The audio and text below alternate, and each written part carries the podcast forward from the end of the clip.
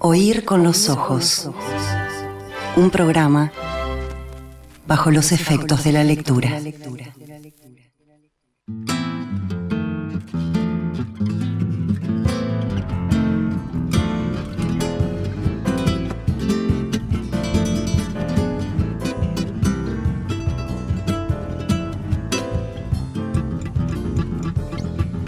De un atajo interminable, diríamos que pertenece a la especie del oxímoron, esa figura de nombre griego que consiste en combinar dos conceptos de significado opuesto para hacer aparecer acaso un tercer concepto, lo voy a decir una vez más, un atajo interminable como una luz oscura o una graciosa torpeza, para citar a dos de Borges. Bueno, es una sinestesia, no sé. Eh, también un poco como aquello de los verdaderos amigos son los que te apuñalan de frente, de Oscar Wilde, que, que también tiene, tiene, tiene, tiene como un retintín por la sorpresa, ¿no? Cuando lo terminamos de decir, un atajo interminable. ¿Qué dicen de esta expresión, de este título? Bueno, eh, una poética que ya le conocemos a Alejandro Ferreiro, el autor eh, del libro que se titula Un atajo interminable, como había sido el autor de Todo lo quieto sueña moverse, o Lo que se olvida también se gana. Bueno, su nueva novela, si la vamos a llamar así, su nuevo libro, tiene forma de ejercicio sobre la escritura. Bueno, eh, y lo vamos a discutir con él. Para eso lo invitamos. Bienvenido, Ale. Gracias por estar acá. Por favor, es un placer siempre venir a charlar contigo, así que soy yo el que te agradezco. ¿Quién es Gervasio Bastarrica? El de hay que leer para rememorar a lo que no existió, hay que escribir para poder recordarlo. ¿Y qué onda tu atracción por los oxímorons, las paradojas, las antinomias? Mira, eh, Gervasio Bastarrica, eh, yo publiqué mi segunda novela que se llama Algo que flota, da cuenta de parte de su vida. Eh, es un cura manco que la verdad que no sé dónde está, no sé si vive al día de hoy, pero mm, yo heredé de alguna manera papeles de él y mm, los uso, citándolo, pero los uso. Eh, entonces, muchas veces en, en mis libros aparecen citas de su pensamiento, que es un pensamiento que a mí me atrae mucho, sobre todo viniendo de alguien que, es tan distinto a mí. ¿Es el Morelli de Cortázar? No, no, no, no, no, no creo, no creo. No. No creo porque eso me, pondría como al lado de Cortázar o algo así. No sé, no, bueno, es, como una, es una, forma de relacionarse con una figura que está allá. Es una figura que fue importante en un momento de mi vida y que mm, después no, no es que no haya sido importante, pero no, no estuvo más presente, ¿viste? Entonces estoy como mm, atesorando todo lo que pueda, lo que tengo de él para irlo eventualmente, si me viene a cuento, irlo, irlo compartiendo. Pero en principio, cada vez que lo comparto me siento un poco mm, em, atrevido o quizás te diría desconsiderado porque no, no, no sé si tengo una autorización para hacerlo. O sea, no tengo una autorización expresa, me la, me la tomé porque, bueno, a veces hay que tomar decisiones este, a riesgo de equivocarte que mientras nadie se dé cuenta que te estás equivocando, no parece una equivocación. Digo. Comparte nombre con el prosa, Gervasio. Sí, claro, claro, sí, sí, sí. Gervasio es un nombre raro porque... Es rarísimo. Sí, sí. Eh, el otro día justo estaba escuchando una transmisión de fútbol y apareció un jugador que se llamaba Gervasio y, y los los comentaristas, que no sé quiénes eran, decían algo así como, che, pará, ¿vos recordás otro Gervasio en el fútbol uruguayo?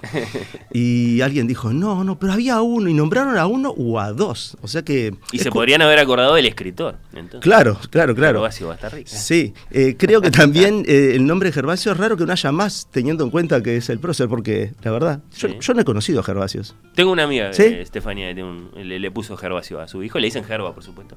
Claro. Eh, la, segunda parte de la, de la pregunta, sí sigue, ahí. Sí, perdón. ¿Qué, onda tu atracción por los oxímonos, las antinomias, las paradojas, las contradicciones? Y las sinestesias. Bueno, no, Está bien, la, sinestesia es una forma más. Es una forma más, pero... algo que no, que no, no, que no, podría ser así y sin embargo es. Sí, ahí está. Te aclaro que eh, más allá de que digamos todas esas palabras que definen formas y que las conozco, eh, estoy casi, si me apuras así, de apuro, eh, me cuesta a lo mejor diferenciar, si, no me pongo a pensar atentamente, la diferencia entre todos esos vocales que usaste. Ah, he ido, he ido como olvidándome de cosas Y, eso te responde la pregunta. Olvidándome a propósito, creo que no hay decididamente un, amor mío especial por esas figuras. Sencillamente creo que... Mm, ¿Vivís en esa realidad? En la vivo un poco en esa realidad, cada vez más. en la que un atajo puede ser interminable.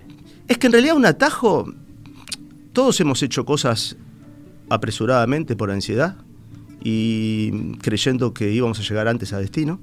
Y la verdad que no solamente no llegamos a destino, sino que nos perdimos la parte más importante, que es la de la experiencia. Muchas veces cuando finalmente llegás a donde te propusiste, te das cuenta que ahí no había nada.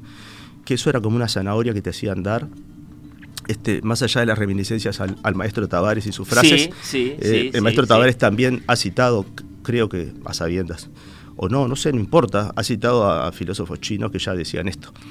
Em, entonces, y, es lacaniano, ¿no? Por lo que, sabemos, por lo que eh, Alejandro. Es decir, el, eh, concretarlo. Y es, poético, ¿sabes por qué? Porque. Es matar el deseo, digamos. Es, dejar de, desear eso. Sí, o por lo menos, no sé si matarlo, pero saber qué.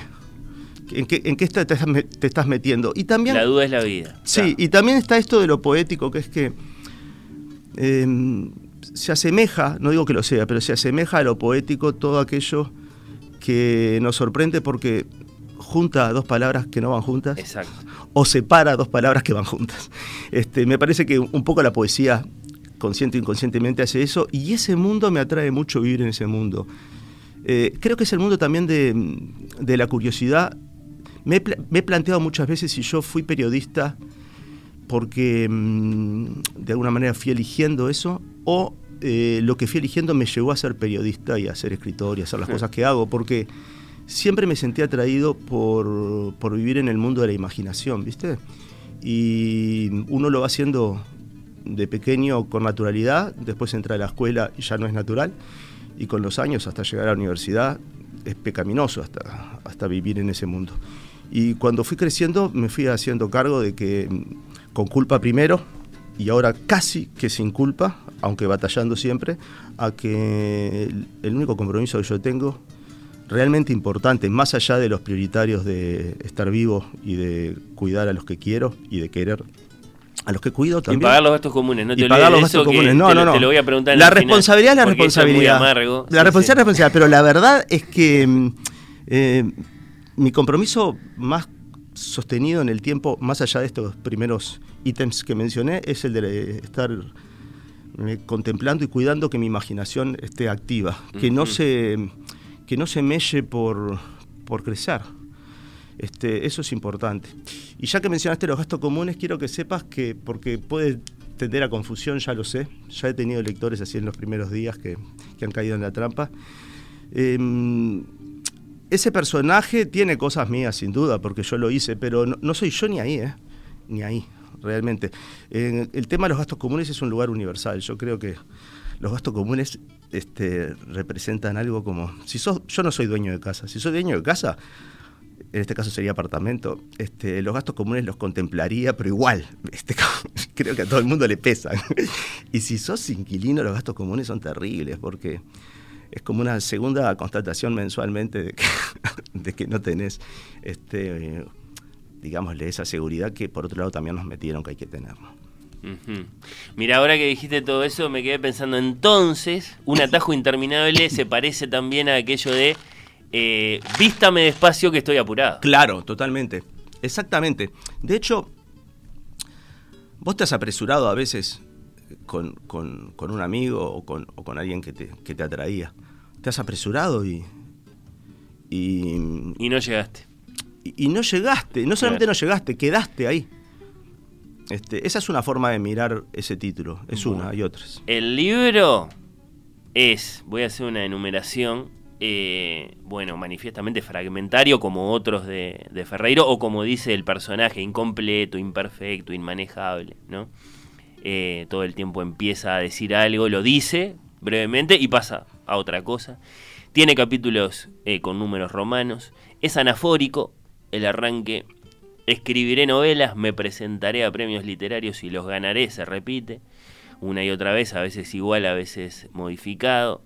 Es ensayístico. El autor se deja llevar por las reflexiones que le inspiran sus indagaciones, por ejemplo, no sé, astrofísicas.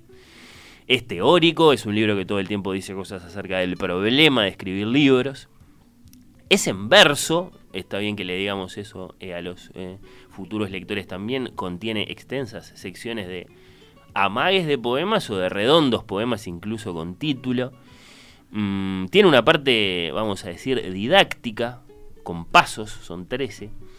Eh, tiene un final que puede provocar el acicate de la interpretación, seguido además de unas bellas ilustraciones que son del propio autor, de Alejandro Ferreiro más allá de si son o no son del personaje del libro. No, esas son mías. Eh, bueno, está. Eh, en este caso hacemos bien la...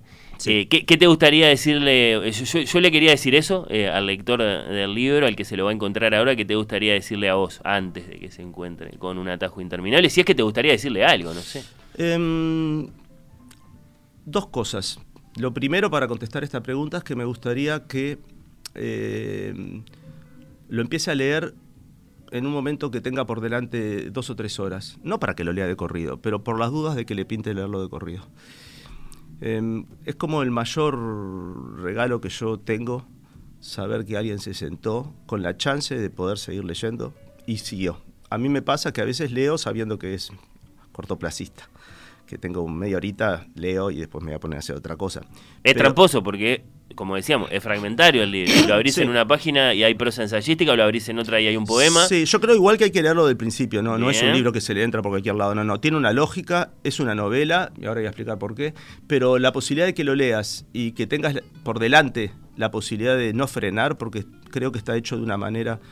Eh, yo le llamo lectura embajada es algo que, trato de lograr siempre, que lo que yo escribo, eh, cuando lo dejes, lo dejes porque te tenés que bajar del ómnibus o porque tu niño te reclama o porque tu mascota quiere comer o porque, bueno, eh, tenías poco tiempo. Pero la posibilidad de leerlo de un tirón, si bien es bastante larguito, eh, con respecto a otros libros míos, la posibilidad de leerlo de un tirón es real. Creo que, también es un poco imposible porque es un libro que tiene mucha información y que posiblemente por momentos tengas que, pensar un poco, no en lo que dice el libro, sino en lo que, lo que vos tenés para decirle al libro. Em, eso primero. Segundo, ¿qué decirle después a partir de lo que vos dijiste? Creo que, creo que todo eso que nos mencionaste que es cierto está a disposición de un relato que, que para mí es clásico, que arranca, se desarrolla y termina. Em, sin, sin, temor a spoilear el libro y un poco siguiendo los pasos que vos mencionaste, eh, hay alguien que por un episodio decide que quizás su vida se acomode más si, si, dedica, si se dedica con pasión a la escritura, llamémosle a escribir libros. Escribiré novelas. Escribiré novelas, claro. También uno podría pensar que eso es, seré panadero. Para mí es lo mismo, la verdad. Seré panadero y practicaré. Y hoy empezaré con el marsellés. Y cuando lo estoy casi dominando me doy cuenta que el marsellés este, me exige algo que tendría que empezar primero por un pan casero, más tranquilo, ir para atrás. Entonces, el tipo creo que, lo que hace es eh, pensar que con solo la voluntad, la pasión, la dedicación, pueda rápidamente alcanzar un objetivo y se va encontrando con dificultades que a veces ni siquiera están en el texto que logra, sino en su propia vida. A veces viene bien con, lo que parece ser una novela, pero la vida se le desacomoda y, decide que mejor se va a presentar a, una beca para tener más tiempo, porque la vida no le da tiempo. Entonces empieza a, a, intentar aplicar a una beca y en el momento le pasa una cosa en la vida personal y decide hacer... Creo que que lo que va sucediendo es que mm, por momentos logra partes que están buenísimas y que yo como lector diría, oh, ¿por qué no seguiste por ahí lo terminaste? Pero bueno, también la pulsión interior lo lleva a practicar otros intentos en otros, en otros rubros, digamos, de escritura y no le va tan bien. o sea, quiero decir, ya me pasó con otro libro mío que incluía poesía, que vino un lector y me dijo, che, la verdad que tu poesía está buenísima. Por momentos me gusta más que, tu prosa. Le digo, ¿pero qué te referís? No, no, pero esa no es mi poesía. O sea, esa poesía no es mía. La poesía que aparece ahí no es mía. Es la poesía de un, de un personaje que yo la mejoraría en algunos casos, en otros casos creo que no lo podría haber hecho tan bien. Este, pero yo lo leo como un lector. Y, y digamos que el mayor esfuerzo consistió en escribir como yo no escribo Yo no creo que todo lo que él escribe esté bueno, ni que esté bien.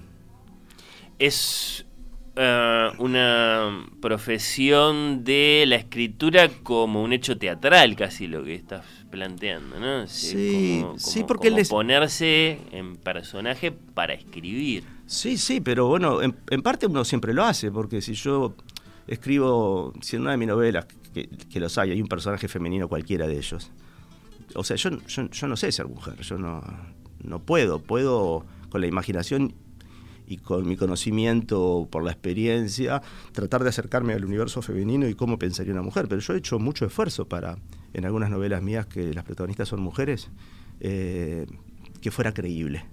Que mis amigas me dijeran, no, mira, esto no pasa.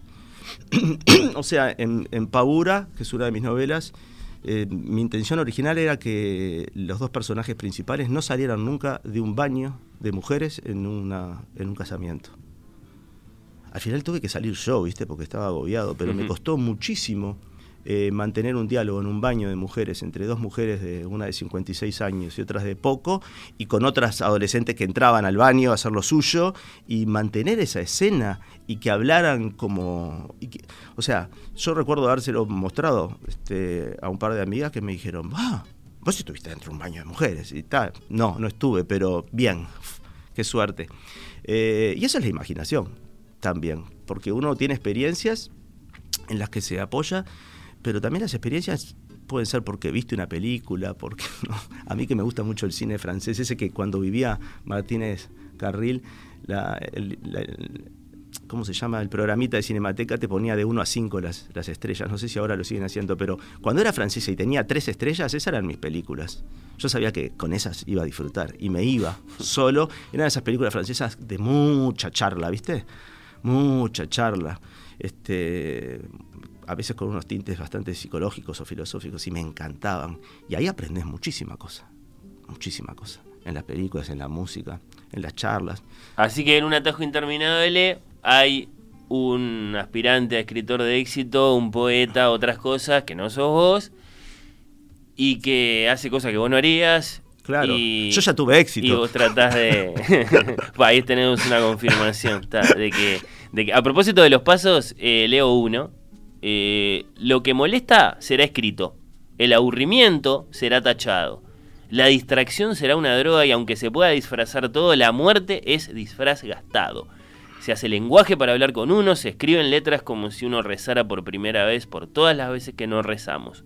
Una trama soterrada es una flor que aún semillea su nacimiento. Es increíble que hayas elegido ese... es muy increíble esto porque eh, la editorial tiene una campaña de, publicidad, digamos, de marketing eso, que todavía no empezó, pero yo ya vi algunos de los de las, de las propuestas y hay una que son como una especie de, de marcalibros digitales, ¿viste? Que implican que, que, vaya un texto ahí. Y la editorial eligió algunos que estaban buenísimos, pero yo dije, no, esos no, porque por ahí cuentan mucho la historia.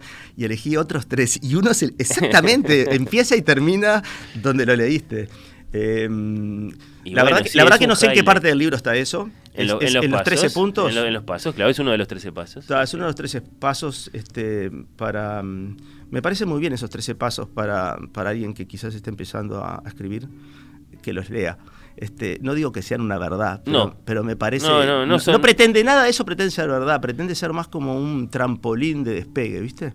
Como una plataforma de despegue. Este, mi, intención principal cuando escribo es iniciar conversaciones. De hecho, ahora acabo de lograr una, estando acá. Eso para mí es como. Es tan importante como esos chefs que necesitan salir de la cocina, ir a la mesa y preguntarle a la gente cómo estuvo todo. Yo, yo lo, yo entiendo que eso es muy importante. A mí me gustaría que el pisero saliera detrás de la, de la barra y viniera a preguntarme, porque mm, me parece que ahí esto, está el amor por el asunto, ¿viste? Entonces, eh, en este momento tengo un amor correspondido, porque estoy, charlando sobre el libro. Eh, en el libro, ¿dónde está eh, la, la, vía de comunicación? Porque algunos autores la ponen, en este caso. Mira, respecto a eso que acabas de decir, quiero decir algo importante, que es un, también es una un agradecimiento a la radio en general y a vos en particular. Hace un año más o menos vine acá con Irrepetibles. ¿Cómo no? Las entrevistas de Planetario, sí, sí, sí. Y, y, cuando yo me estaba yendo, ¿viste? Eh, ustedes me preguntaron si tenía redes Estaba Majo Borges, por eso lo de ustedes. Sí, y yo, ah, es verdad, con Majo, sí. Y, yo en ese momento no tenía redes, ahora tengo, tengo una banda y tengo una, un Instagram de la banda que ahora no estamos emitiendo nada porque no estamos activos, estamos paralizados momentáneamente. Y, tengo un segundo Instagram que era, que era mío de fotos, de, fotos callejeras. ¿no? Yo Pero no decía Alejandro Ferrer. No dice Alejandro Ferrer al día de hoy. Pero bueno, con el podcast el año pasado y con algunas otras actividades que tengo este año, la gente con la que trabajo este, me ha dicho, Chevo, mira, la verdad que necesitamos que apoyes, te estamos apoyando y tal. Y abrí, digamos, la parte de las historias cuando hago, cuando publico cosas que tienen que ver con mi actividad, por ejemplo, esta, este, la publico en las historias, algo que aparece y desaparece. pero, pero en la parte de, la foto sigue siendo el fotógrafo callejero. ¿Pero cómo te buscan ahí? Yo soy virigógrafo con PH, o sea, una manera muy mía de, complicar todo lo que tenga que ver cómo ubicarme, ¿no? Este, tengo la ilusión de que el que me quiere ubicar lo va a lograr. Sí, lo has, lo, has declarado. Y, lo que te quería decir es que cuando me iba la otra vez de acá, eh, apareció un, escucha a ustedes. que hoy ya es un amigo, Leonardo Croato, a quien ah, yo ya conocía, que les pidió por favor comunicarse y ahora no. Estamos haciendo unas cosas juntos que están buenísimas. y fue a partir de, este programa. Y hoy antes de venir para acá le mandé un mensaje, che, Leo. Muy orgulloso dijiste, ¿viste? El que quiere puede. Sí, y le dije, Leo, hoy voy a ir a oír con los ojos porque él les escucha del programa y me dijo, ¡ah, qué bueno! Este sí.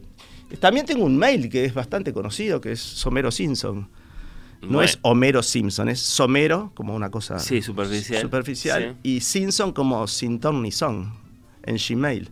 Este, pero después la gente, hay gente que llama a la editorial y pregunta por mí. no, está bien, es cierto que hay formas. Pero no es por complicarla, es porque, mm, digamos, tengo esta manía de, vivir así. Bueno, bueno, bueno. No pido disculpas. estamos conversando con Alejandro Ferreiro a propósito de un atajo interminable. Eh, no, no, no es usual que la ilustración de tapa sea del propio autor del texto, en este caso es así. ¿Sabes que los tres, los tres o cuatro, en, Random House tengo cuatro novelas publicadas, creo? A ver, una, dos, sí, cuatro novelas publicadas. En las cuatro, eh, la tapa tiene imágenes hechas por mí.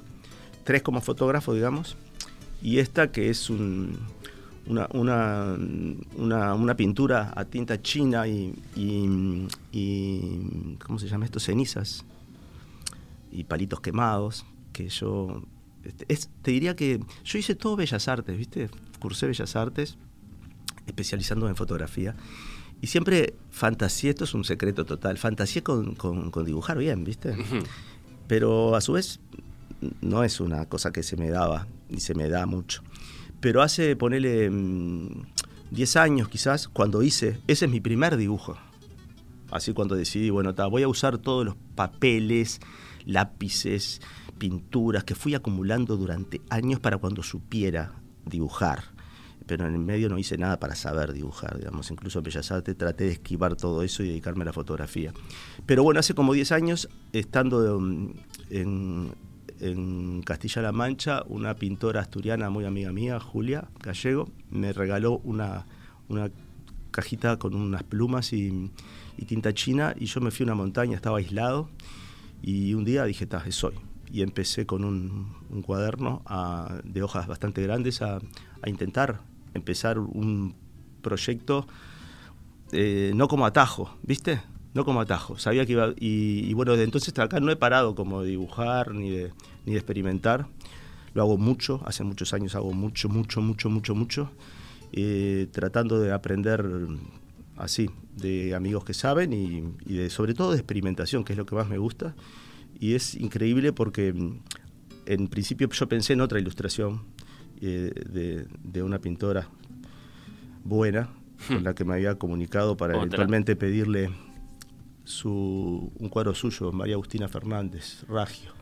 Y, y la editorial vio, la editora, Luisina Pipi Ríos vio este dibujo y me dijo, oh, no, no, no. Esta es, la este". tapa del libro, mirá. Este, y, y viste que cuando la novela termina, eh, das vuelta a la última página, también es una idea de, la editorial, eh, poner la obra entera a doble página y en su color original, porque este es el dibujo original, pero tiene un, un fondo verde, que lo elegí yo, pero que no, no es el original, que es blanco y negro y que quizás era un poco, daba un, daba un tono muy oscuro y la novela yo creo que es luminosa, que no, no, no es oscura.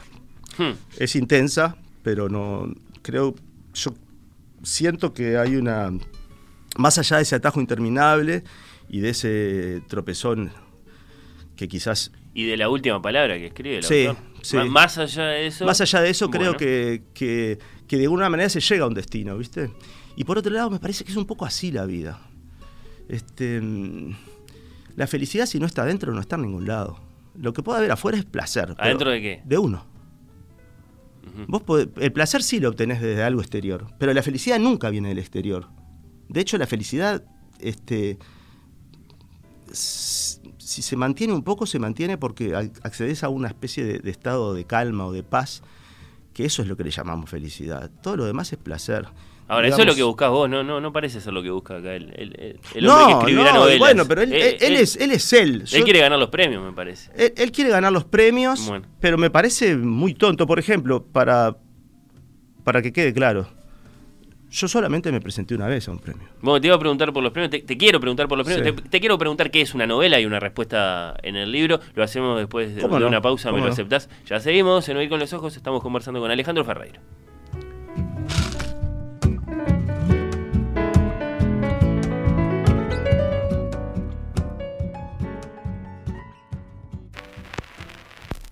Oír con los ojos. ¿Ves lo que te digo?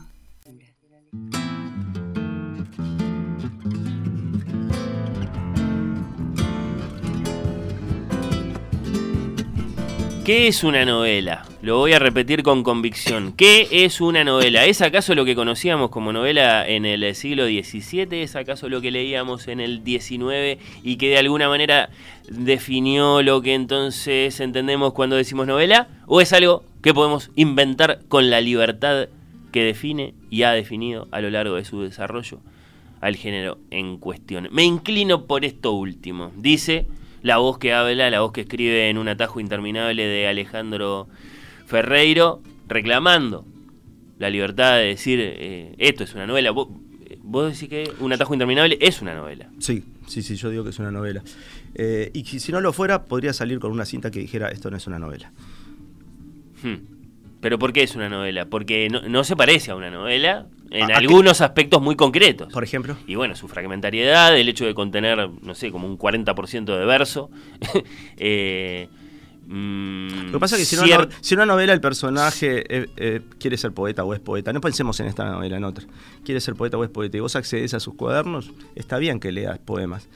A mí me parece que la libertad que yo en eso estoy bastante de acuerdo con el personaje, porque convengamos que si bien yo no soy ese, evidentemente muchas de las cosas que a él le pasa me pasaron en, mi- en mi, en mi, digamos, en mi voluntad de escribir durante tantos años. Me ha pasado, o sea, no, no es que, que el loco le pasan cosas raras, ni a mí me han pasado cosas raras. Yo creo que a todos nos pasa lo mismo, queramos seguir una pasión, cualquiera sea ella, escribir o ser panadero.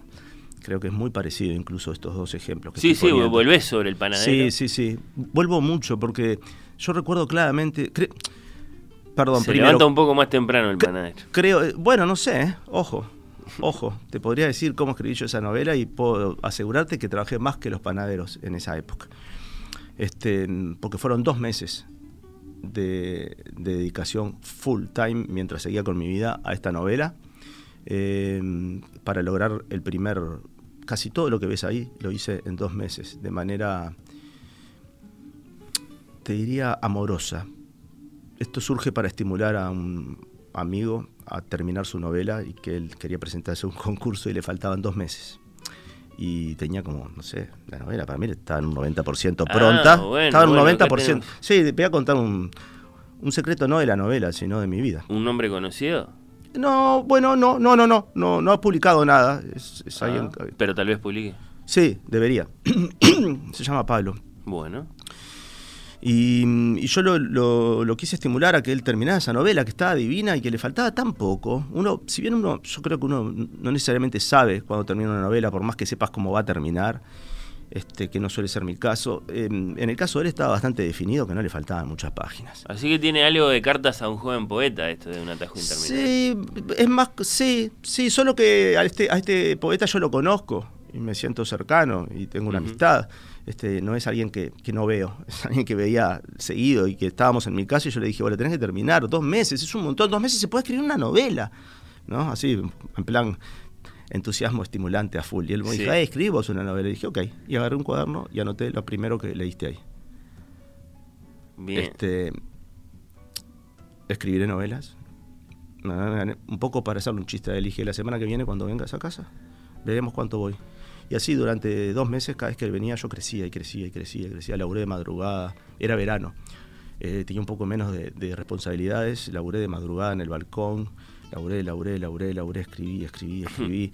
y rabiosamente eh, cumplí con el plazo. Y revisás muchas cosas, podríamos enumerar unas cuantas. Bueno, revisás esa idea de la determinación, que tiene como buena prensa, ¿no? La determinación. Sí, yo le llamo... Eh, y, y, la revisás. Sí, porque quiero aclarar porque sonó medio vanidoso a lo mejor lo anterior. La terminé en dos meses.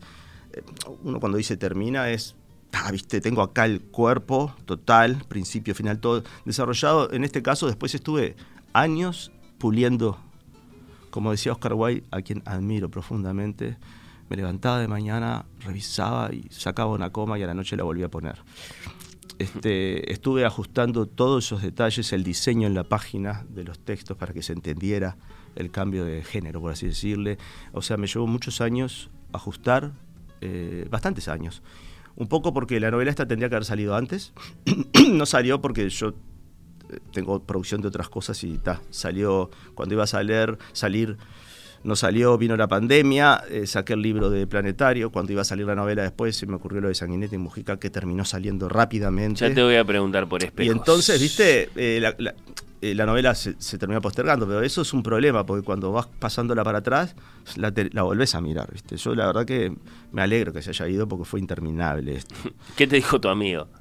Mi amigo se sintió creo que acompañado, que es lo que a mí me interesaba. Pero él no sacó el del todavía. No, no, pero bueno, ahí también, ahí también, viste, ahí también, si bien esto no tiene nada que ver con él, la novela esta, más allá de este episodio, ahí también cuando uno es una persona que ya tiene unos cuantos años, porque él es de mi edad, digamos, Ajá. y no, o sea, grande, no sos un adolescente que querés publicar y que estás tan entusiasmado que por ahí empezás a tener más pudor, más cuidado, ¿no? Vos te dedicas a otra cosa y de repente vas a, a irrumpir con esto. Entonces yo creo también que que hay un, un, gran déficit de acompañamiento de aquellas personas grandes o chicas que quieren tener su primera, mostrar por primera vez lo que hacen y que, y que está involucrado tanto, tanto de uno cuando dejas algo escrito que va a quedar, va a permanecer escrito, no, no es que vos decís algo y se va. Eh, yo creo que él tiene por lo menos dos novelas que están buenísimas y unos cuentos increíbles y... Bueno, capaz que lo conocemos. Y Entonces. ojalá que sí, yo eh, estoy este, deseando que sí. Lo otro que revisás son los premios, evidentemente. ¿En qué sentido? Ah, acá sí, evidentemente. Yo me, mira, yo me presenté. Los concursos, los premios. Me presenté con Portland, um, que era mi primera novela, y estimulado por Mario Lebrero, me presenté a un concurso de banda oriental. Debo admitir que Lebrero me dijo: presentate ahí que no vas a ganar, pero está bueno que te presentes. Eh, me presenté, no gané. Eh, la novela inmediatamente salió y fue tuvo un premio ¿Y por qué sabía de, tuvo un premio del MEC ¿Han este, ganado autores eh, que, que desconocidos o? Sí, sin duda, sin duda. No, él sostenía que, que esa novela no, no. Ah, está, por tu libro, no por el por premio. mi libro, por ta, mi ta, libro ta, puntual, ta, no por el premio, no, no, no. Estaba hablando de mi libro, no del premio. Él decía que está, que no, no, estaba como fuera de época, que no, no, Él dijo una cosa un poco. No le voy a repetir porque me, me, deja a mí, a mi libro, en un muy buen lugar, pero como que me dijo, hacelo porque tenés ese impulso y está bien, pero no va a salir. Después la se publicó por el impulso de él y, y, y, salió, creo que tuvo el segundo premio del MEC ese año o algo así. Yo nunca le di mucha bola tampoco, eso de hecho no figura. Pero la cuestión es que después... Eh, después, no, después no, no, no, pero es un tema mío y, y por eso en eso no me, no me, siento, no me siento para nada este, eh, representado por ese párrafo que es el central del libro, que él, sobre el que él va volviendo y se va transformando ese párrafo también, ¿viste? No me siento para nada representado, eso es lo que no creo que pudiera haber, no podría haber escrito esto si yo... Vos no le repetís a tu amigo el consejo del hebrero, no le decís presentate, ¿o sí? No, yo, yo no, no di consejos en esa materia, no en esa consejos. materia, no, no, para nada, no, no. No, me parece que está buenísimo eh, hacerse el espacio, me parece que está buenísimo sacar del, del cajón lo que tenés que no quede ahí. Vos lo diste por terminado, bueno, mostráselo a alguien, intentá publicarlo, mandalo a un lado, me parece bien. Porque esas cosas pesan, ¿viste? Eh, esta novela que se demoró un poco más de lo normal en salir por todo esto que ya conté, y me estaba trancando, la verdad. Es increíble, porque salió la novela y dije, ¡pum! Ya se me ocurrieron unas cosas, me iba a poner a escribir y ahora se me rompió en las computadoras. Y estoy como, como diciendo, bueno, ¿qué está pasando? Está. Eh, voy a tratar de contener, la, ansiedad. Por otro lado, ¿no? sí, sí, Lo de la determinación que dijiste es importante. Yo creo que, mira, eh, yo tengo una cosa que es buena. Te diría que es lo único que considero que notoriamente, no sé, creo que mis padres me lo inculcaron de alguna manera y que, es lo que me. en lo que me apoyo, que tengo voluntad, ¿viste? Soy un tipo con voluntad. Quisiera pensar que no obcecado ni obsesivo, aunque a veces uno roza esas cosas cuando la voluntad manda. Eh, la voluntad me, me, me permitió también sostener, por ejemplo, esa promesa en dos meses intentaré escribir una novela para estimularte a vos que lo hagas. ¿Viste? Pero porque, porque estoy comprometido contigo y con nuestra relación y, con, y con, con, esto, ¿viste? Con el amor por la pasión, cualquiera sea. Yo me gusta mucho la gente que hace cosas, ¿viste? Me encanta la gente que hace cosas, cualquier cosa. Todo me resulta interesante, de verdad. Todo aquel que desarrolla algo con pasión, es decir, sin la posibilidad de abarcarlo. Porque a vos lo que te apasiona no es lo que se te da. Yo soy bueno en muchas cosas como todos somos buenos muchas cosas. Pero en esas cosas que soy bueno, no es lo que me apasiona a mí desarrollar. Lo que me apasiona desarrollar es en aquello en que notoriamente nunca voy a llegar a ser bueno, como quiero serlo. Por ejemplo, en esto. Bueno, y sin embargo, un atajo interminable. Está bien, o sea, eh, la determinación, la voluntad, no necesariamente llegar, no necesariamente eh, concretar las cosas. Y administrar lo que te pasa es lo que te da el resumen de cómo te fue. Porque por más voluntad que tengas, si no sabes leer bien, lo que te trancó, lo que te fisuró, lo que te alegró. O sea, que no te pase nada en la vida debe ser un horror. Y que te pasen solo cosas buenas debe ser espantoso. Y que se te pasen cosas buenas, malas, como a todo el mundo, y no administrar bien, es complicado. Sobre todo para el novelista. Alejandro, sos editor, apostás por proyectos de, libros de, de, otros. Y no puedo no preguntarte esto. Te fue muy bien con un libro que representa quizá lo más lejos que nos podemos ir de la imaginación, de una ficción, ¿no? que es eh, Historias de Sicarios en Uruguay, entrevistas y confesiones de Gustavo Leales, un libro hecho con material muy muy duro y muy muy muy puro y duro, muy muy muy este. Sí. Eh, ¿qué, qué, qué, reflexión, qué lección te dejó el trabajo con ese libro? Que, mira, yo cuando el libro, empezamos a trabajar en ese libro, yo le dije a Gustavo que, que para mí era un libro fundamental, que era un libro que tenía que existir creo que dije en algún lado que era el libro para mí más importante que había salido ese año. ¿Eso le dijiste vos a Leal? Sí, también lo dije por ahí cuando me preguntaron por esto, por la presentación del libro y eso. Creo que en la presentación lo dije. Para mí es un libro re importante. Y pero Leal te dijo, bueno, pero un libro no se conflictúa con mi trabajo esto. Y no, no te dijo eso. No, no, no. Es, yo la verdad que eso que surgió después del trabajo, ella no estaba trabajando ahí él siguió haciendo entrevistas para el libro. Sí. Eh, él sigue trabajando en, ese tema. Eh, a mí me gustan las personas que hacen. Sí, lo dijiste. Y, ese libro lo necesitaba el país, creo que la región. Em, ¿Quién lo iba a hacer? ¿Quién lo hizo? Que, hay, que, hay, sicariato en Uruguay es anterior a este libro. O sea, este libro lo que hace además es coloca el sicariato en un lugar que no es solamente de gente mala. No, no, claro, es muy variado el repertorio de historias que se cuentan. Se está contando eh, lo que está pasando en el mundo y en Uruguay. Y ahora, bueno, después del libro, eh, se ha acentuado este tema. Hay sicariatos en Uruguay muy seguidos. O sea, estos asesinatos de 16 balazos en la espalda, por atrás. o sea, ¿de qué estamos hablando?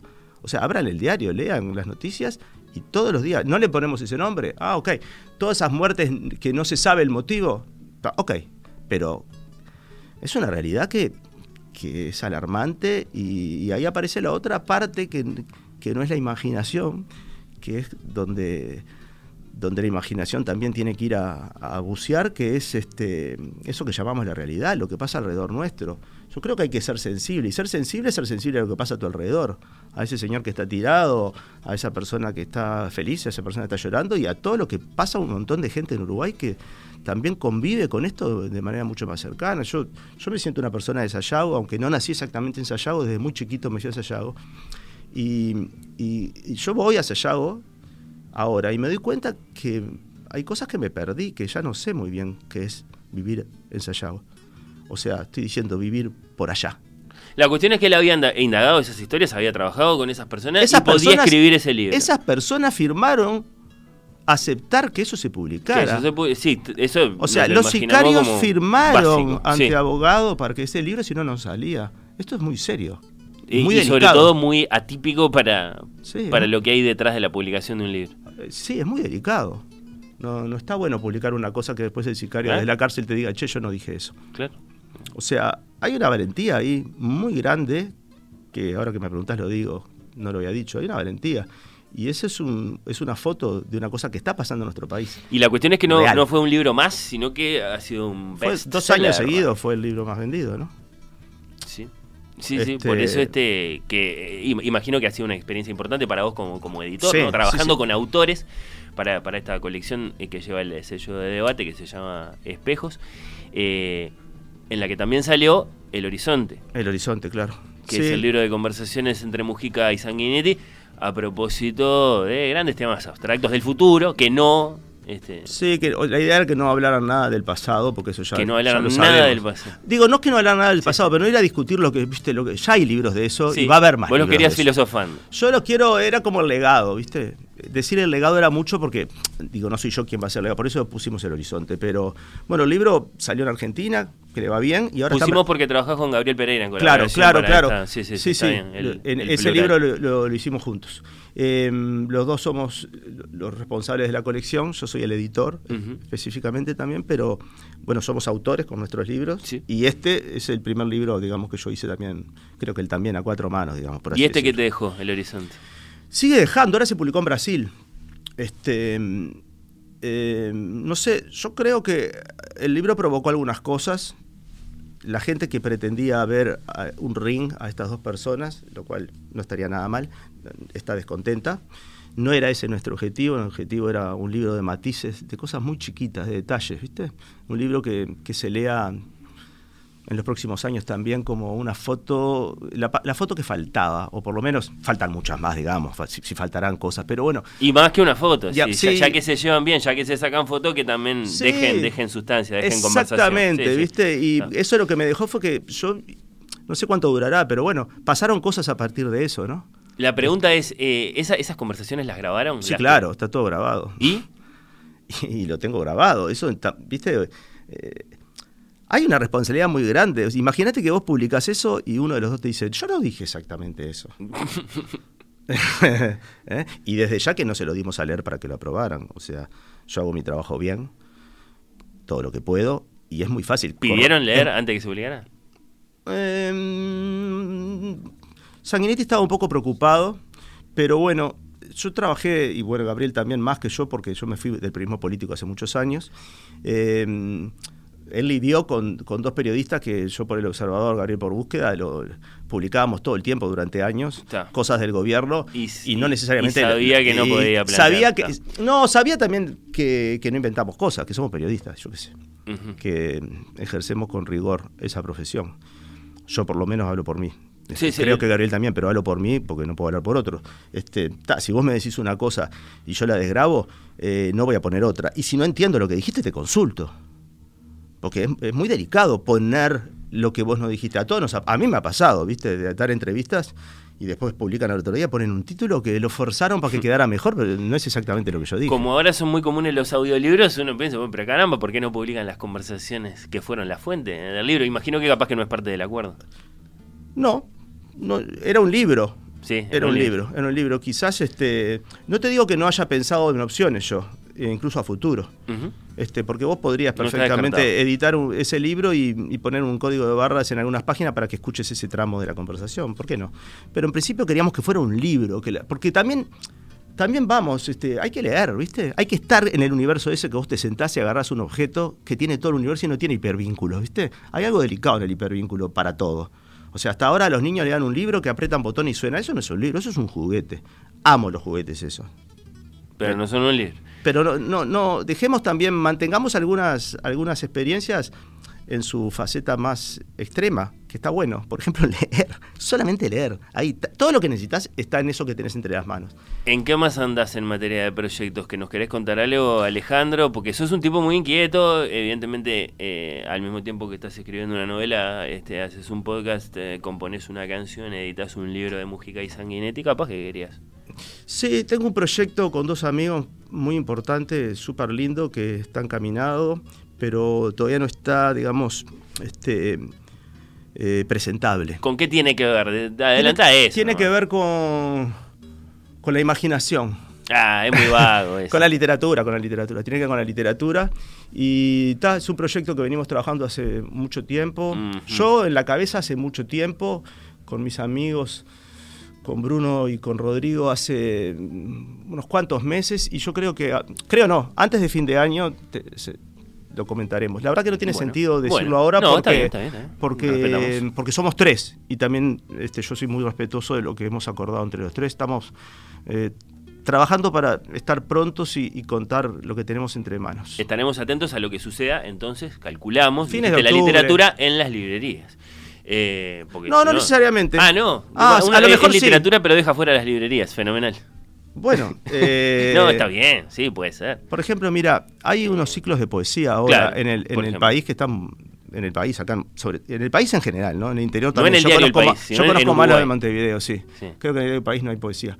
Em, por ejemplo, Santiago, un amigo Santiago Medero, lleva un ciclo acá en la destilería Capicúa, todos los jueves, primeros jueves de mes, que yo se lo recomiendo porque es hermoso el clima. ¿Dónde? ¿En qué lugar dijiste? En la destilería Capicúa, que queda ahí en Pérez Castellano y Sarandí. Los jueves, primero, primer jueves de cada mes, este último jueves fue, cuatro poemas por noche y es ha ido creciendo el ciclo. También está el clásico ciclo de ronda de poetas de, de Martín Barea.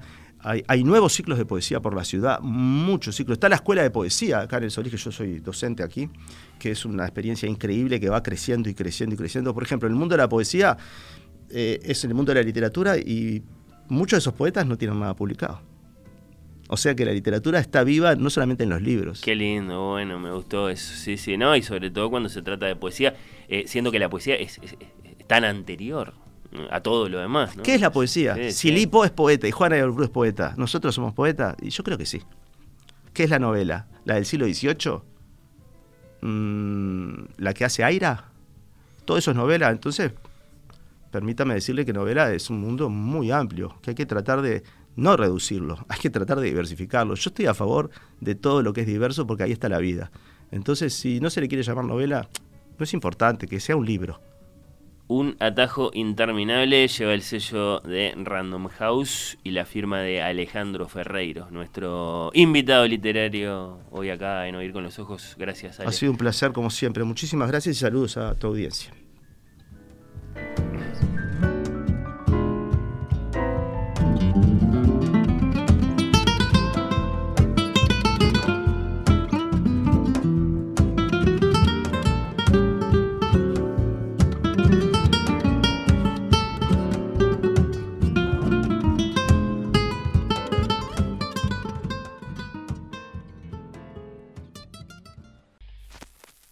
Oír con los ojos.